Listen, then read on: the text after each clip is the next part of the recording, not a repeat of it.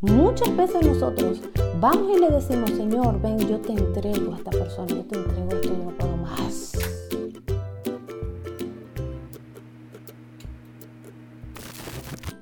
Hola, ¿cómo estás? Espero que te encuentres muy bien, que hayas pasado una semana de Pascua maravillosa y que hayas pasado también un domingo de resurrección glorioso festejando a nuestro Señor Jesucristo.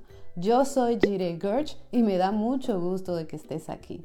Quiero invitarte a que le des like al video, que lo compartas y que también te suscribas para que puedas ver los videos de la semana. Hoy quiero hablarte de ciertos versículos que estuve leyendo en un tiempo personal y, me llamaron mucho la atención de Proverbios 27. Pero antes que todo vamos a conversar con el Señor. Padre, te queremos honrar, te damos gracias y gloria. Gracias por tu amor y tu misericordia. Te damos la bienvenida en este día. En esta conversación queremos que tú seas el protagonista y que te lleves toda gloria y toda honor.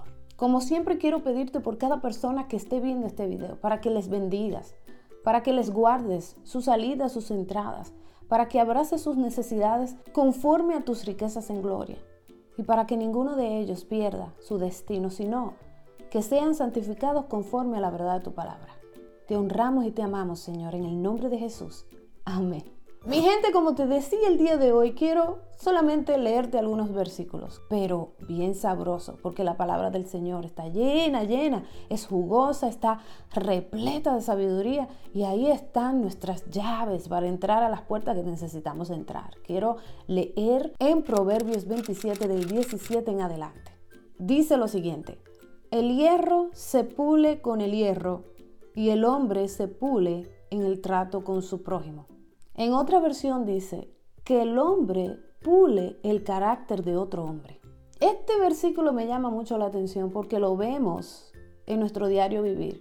No sé si has escuchado un dicho que dice, esa persona saca lo mejor de mí. Sin embargo, también otro dicho que dice, esa persona saca lo peor de mí.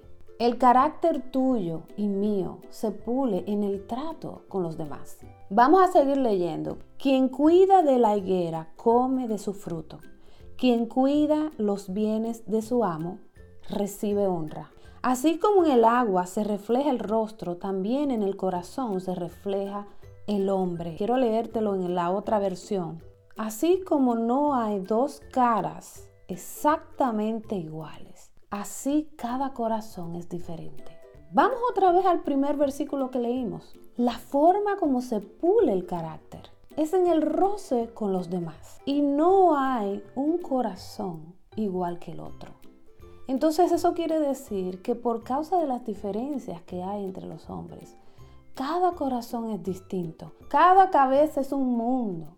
Por ende, no nadie piensa exactamente igual, nadie es exactamente igual. Y eso hace que se cree una dinámica de hombre a hombre, de ser humano a ser humano, que provoca una explosión, que hace que en uno se pula el carácter. Y vamos a seguir leyendo. En el versículo 20, el sepulcro y la muerte nunca se sacian, y los ojos del hombre jamás están satisfechos. En la otra versión me gusta que dice que los deseos del corazón del hombre son insaciables en el versículo 21, la plata se pone a prueba en el crisol. Fíjense que me está hablando del carácter en todo esto. En todos estos versículos me está hablando de la condición del corazón, me está hablando del carácter, me está hablando de cómo se pule ese carácter y la tendencia que tiene eh, el corazón, los deseos, las emociones, la voluntad del hombre de nunca saciarse y en el versículo 21 dice, la plata se pone a prueba en el crisol, el oro se pone a prueba en el horno y el hombre se pone a prueba con las alabanzas. En esta otra versión, fíjense que dice que el carácter del hombre se pone a prueba dándole una medida de fama. Yo quiero repetir eso. El carácter del hombre se pone a prueba dándole una medida de fama. Yo quiero conectar el versículo 17 con este versículo Fíjense que nos están comparando con metales preciosos. En este caso, en el primero, dice que el hierro se pule con el hierro. El carácter de ese hombre pule el carácter del otro hombre, pero lo comparan con el hierro. En este caso ahora están comparándote con el oro y con la plata. Porque hay diferentes dimensiones de estaturas, de crecimiento y de madurez. El oro no es igual que la plata. La plata no es igual que el hierro. Sin embargo, aquí me están diciendo, la plata y el oro le sacan las impurezas solamente con el fuego. En el caso del hierro, es hierro con hierro, lo cual también va a crear un fuego de hombre a hombre, porque es un reto para la persona que está en esa circunstancia. En este caso, dale una medida de fama a ese hombre y eso es la forma como va a ser pulido su carácter en esa área. Pero fíjate que en esta versión me dice, el fuego es la manera de cómo probar la pureza del oro y la pureza de la plata. Fíjate que al principio de una jornada de los hijos de Dios, justamente nos están comparando con el hierro. Y el hierro se pule con el hierro. Precisamente aquello que no te gusta de tu hermano está provocando que suba de ti tu necesidad, tu problema, lo que hay dentro del corazón que estaba en el fondo, que no se había tocado. Esto es bueno porque el Señor permite que puedas ver estas cosas en un espejo, de manera que tu carácter sea pulido. Pero fíjate que al principio de tu jornada te comparan y me comparan con el hierro, pero más adelante me están comparando ahora con el oro y me dicen que para probar la pureza de ese oro se requiere de fuego. Ya yo llegué, ya yo pasé de ser hierro, ahora estoy en plata y luego subo a oro. Algunos están en oro, otros están en plata, ya no están en hierro. Ya hay ciertas cosas que suceden alrededor de sus vidas, ya está entendiendo que el hermanito tiene ciertas necesidades, ya saben eh, que esto no debe de molestarte, que aquello no debe, ya no te afecta tanto. Sin embargo, ahora pasaste a otro nivel donde el Señor está permitiendo ciertas circunstancias en tu vida que necesitas saber si la plata o el oro que se formó dentro de ti está pura. Que para probar la pureza de ese metal precioso, te dan un poco de fama a ver cómo vas a reaccionar. Es otro nivel de examen, donde el Señor te pone a prueba dándote algo que parece muy bueno. Entonces, en este caso, la prueba es darle un poco de fama. Y dice, y el hombre se pone a prueba con las alabanzas. Hay un momento de la vida donde ya tú crees que llegaste a cierto nivel de madurez y ese cierto nivel de madurez te hace sentir quizás un poquito como elevado. Y eso es una trampa. El sentirse así nos deja a nosotros saber que verdaderamente no estamos maduros, no, es, no hemos llegado a una total madurez pero estamos un poquito más allá de ser hierros. Hemos avanzado un poquito, hemos entendido un poquito, pero no necesariamente es que lo has entendido todo. Entonces, en ese punto del carácter, viene el Señor y permite cierta prueba en tu vida donde las alabanzas comienzan a llegar, donde te dan un poco de fama. Y en otra versión también dice, oh, te ponen a prueba en base a aquello que tú alabas. O sea, es como de doble vía. Las cosas que tú alabas, que tú tienes en alta estima, la forma como tú respondes a esas cosas, en ese momento está siendo probado delante de Dios. El fuego va a poner a prueba y va a sacar las impurezas de ese metal, de ese oro, de esa plata.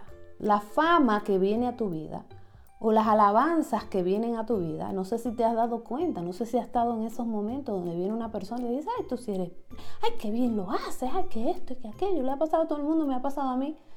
El asunto es que en ese momento están poniendo a prueba tu metal.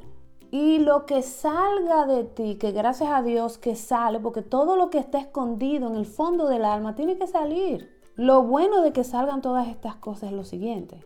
Si tú lo agarras con tiempo y te das cuenta de que está siendo probado y que de ti salió algo que no huele bien, llevarlo inmediatamente a la presencia del Señor en arrepentimiento, reconocer lo que sentiste, reconocer lo que experimentaste, que no fue bueno, que huele feo, ¿ves?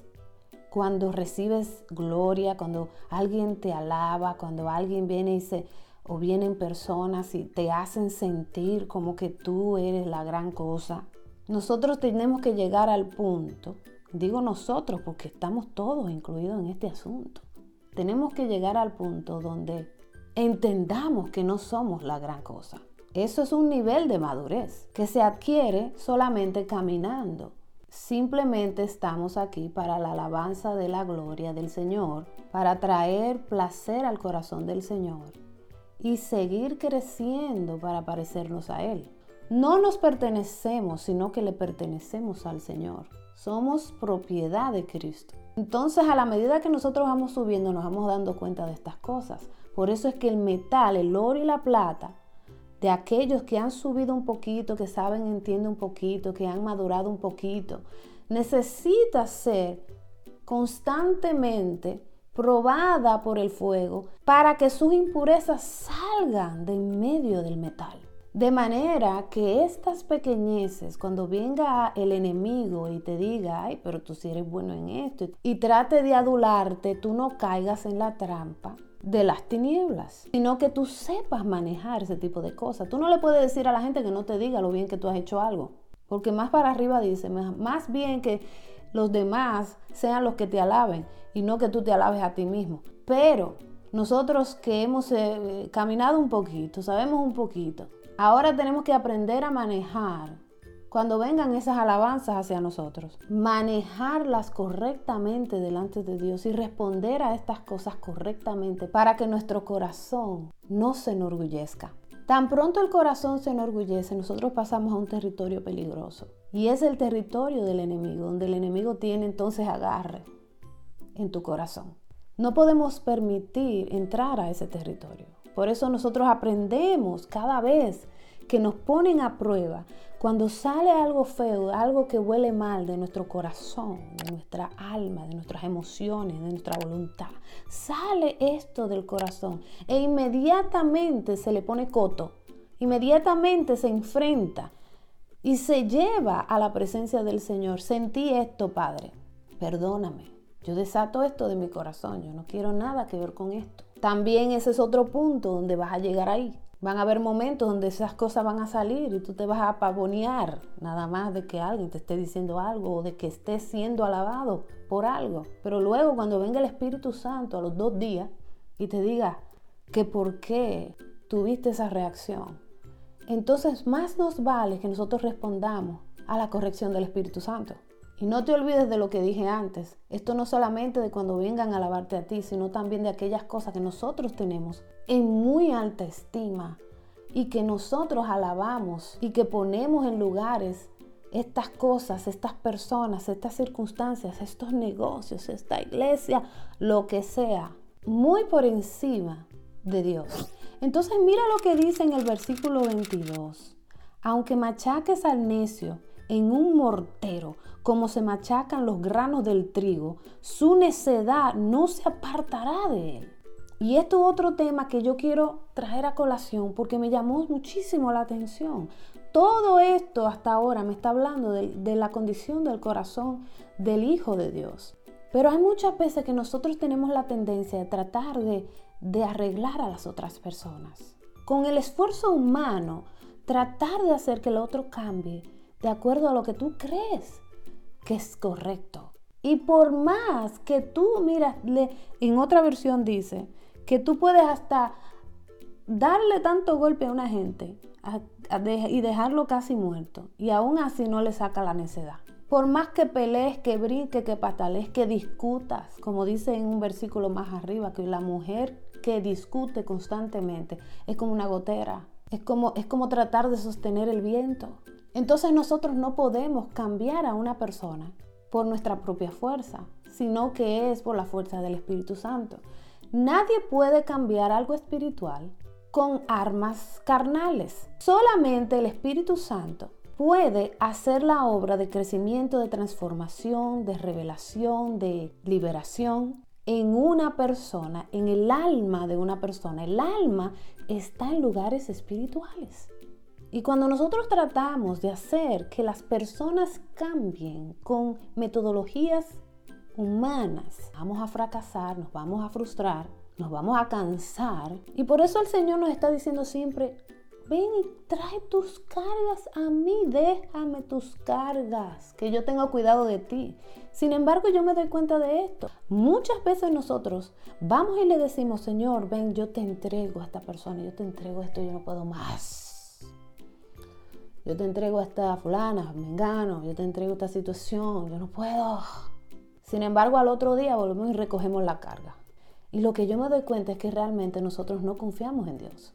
No confiamos en que Él puede hacerlo. No confiamos en lo que Él nos dice en su palabra de que verdaderamente Él tiene cuidado de ti, Él tiene cuidado de mí. No le confiamos a Dios, que Él puede. Y ahí estamos ahí llorando otra vez, recogiendo la carga, sofocados otra vez que no podemos con nuestras vidas porque lo que queremos es que la persona cambie obligado, de acuerdo a mi pensamiento y a mi tiempo. Y Dios dice que por más golpe que tú le dé a una gente, por más que tú brinques, que tú patales, por más que tú discutas, tú no le vas a sacar la necedad a nadie. Entonces mira lo que te voy a decir y el consejo que el Señor nos da para que nosotros seamos sabios en la manera como nosotros manejamos aquello que el Señor nos entregó como responsabilidad. Ya sea que tú seas un pastor, una pastora, un líder, o que seas madre, padre, o tengas un equipo en tu negocio que tú eres responsable de estas personas. Estas son personas que el Señor puso alrededor tuyo. Dios te las entregó para que tú seas mayordomo, manejes esto correctamente, pero no la manejes como si fuera para ti, como dice en el versículo anterior, cuando tú cuidas de los bienes de tu amo, recibes honra. Cuando tú cuidas de los bienes del Señor, las cosas que el Señor puso en tus manos para que tú seas el mayordomo, pero son del Señor, tus hijos son del Señor. Esos empleados que tú tienes son del Señor. Esa iglesia y esas ovejas que el Señor te dio para dirigir son del Señor. Y si tú cuidas lo que es del Señor correctamente, recibes honra. Y por eso es que los metales necesitan ser pulidos por el fuego de manera que tú puedas ver correctamente y yo pueda ver correctamente con los ojos de Cristo la responsabilidad que el Señor nos ha entregado. Entonces nos vamos a lo que es el versículo 23 que dice, mantente atento al estado de tus ovejas, cuida bien a tus rebaños, porque las riquezas no duran para siempre, ni la corona permanece perpetuamente. Cuando salga la grama y aparezca la hierba, y en los montes se corte la hierba. Los corderos te proveerán de ropa y los cabritos te darán para comprar un campo. Las cabras te darán abundante leche para que se alimenten tú y tu familia y toda la servidumbre de tu casa. Todos los que son de tu casa van a tener todo lo que necesitan.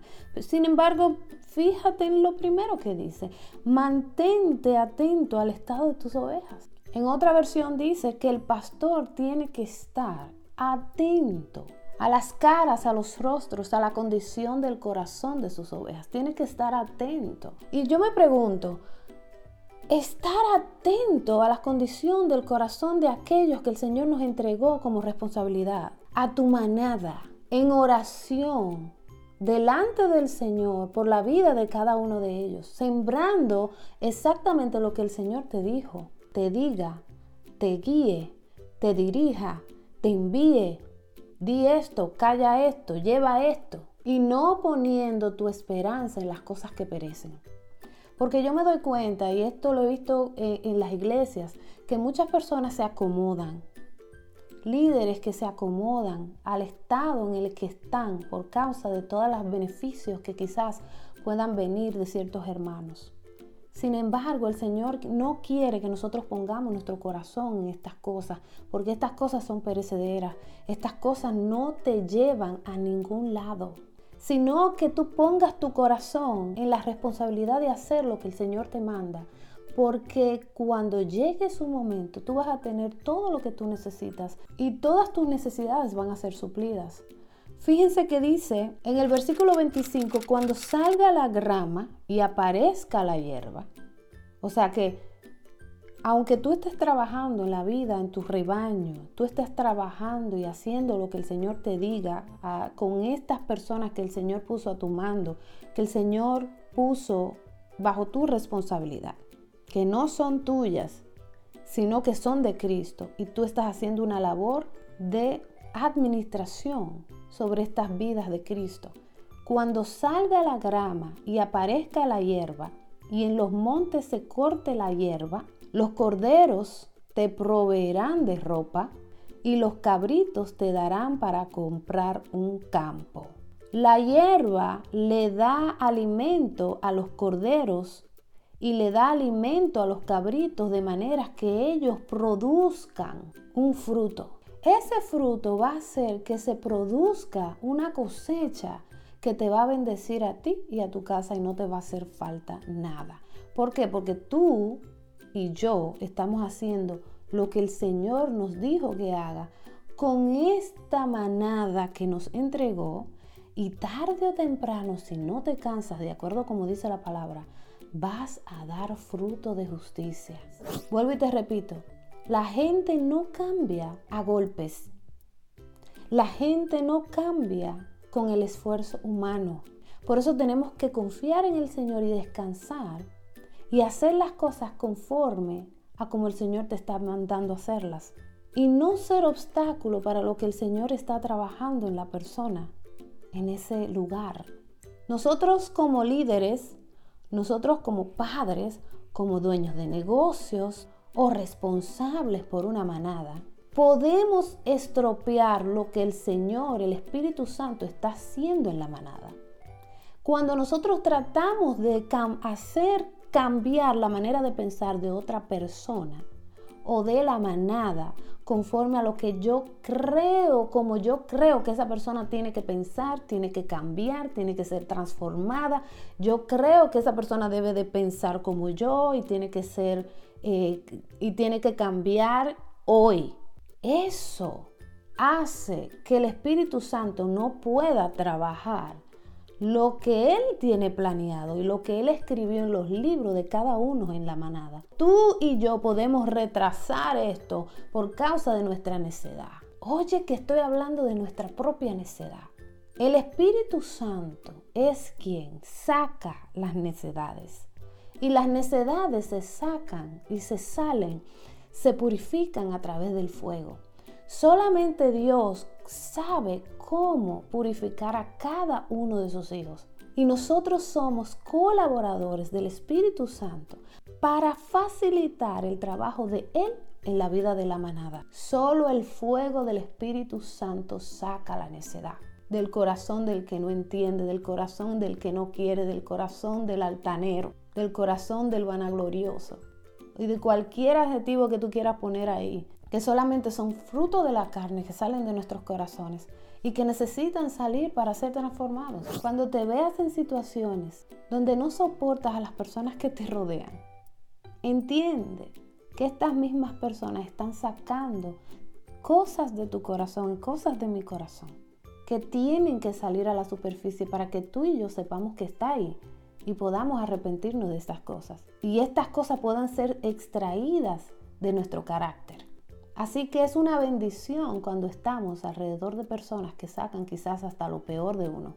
Y aquellas que aparentemente sacan lo mejor de ti, también estate alerta para cuando vengan esos momentos donde el fuego comienza a arder, cuando te dan un poquito de fama y tú te la crees. Si tienes los ojos y los oídos abiertos, vas a ver que está sintiendo estas cosas dentro de tu corazón y las va a llevar a la cruz para que el Señor saque esta necedad hasta el punto donde tú y yo podamos decir, yo no soy la gran cosa. Y así nuestro corazón sea protegido de los terrenos de tinieblas. Y luego, más adelante, podamos tú y yo decir, ahora puedo estar pendiente de la condición del corazón de aquellos que Dios puso a mi mando, de aquellos que Dios me entregó como responsabilidad. Y yo voy a hacer mi trabajo desde un punto de vista de sabiduría, dejándole al Espíritu Santo que haga Él la obra de sacar la necedad de aquellos que me rodean y yo solamente siendo colaborador de Él en la tierra para no ser causa de tropiezo a ninguno de los que el Señor me entregó. Y eso va a traer un fruto de justicia, no solamente para mi corazón, sino que va a cubrir todas las necesidades mías y todas las necesidades de mi casa. Y no me va a hacer falta nada. El día de hoy solamente quería traerte esta reflexión que para mí fue de mucha bendición y me edificó mucho. Espero que también sea de mucha edificación para ti. Dios te bendiga y Dios te guarde. Que tengas un bonito día lleno de felicidad, lleno de amor, lleno de paz. Si te bendigo esta reflexión, entonces compártelas con otras personas para que también ellos sean bendecidos. Te mando un gran abrazo y un beso. Hasta la próxima. Chao.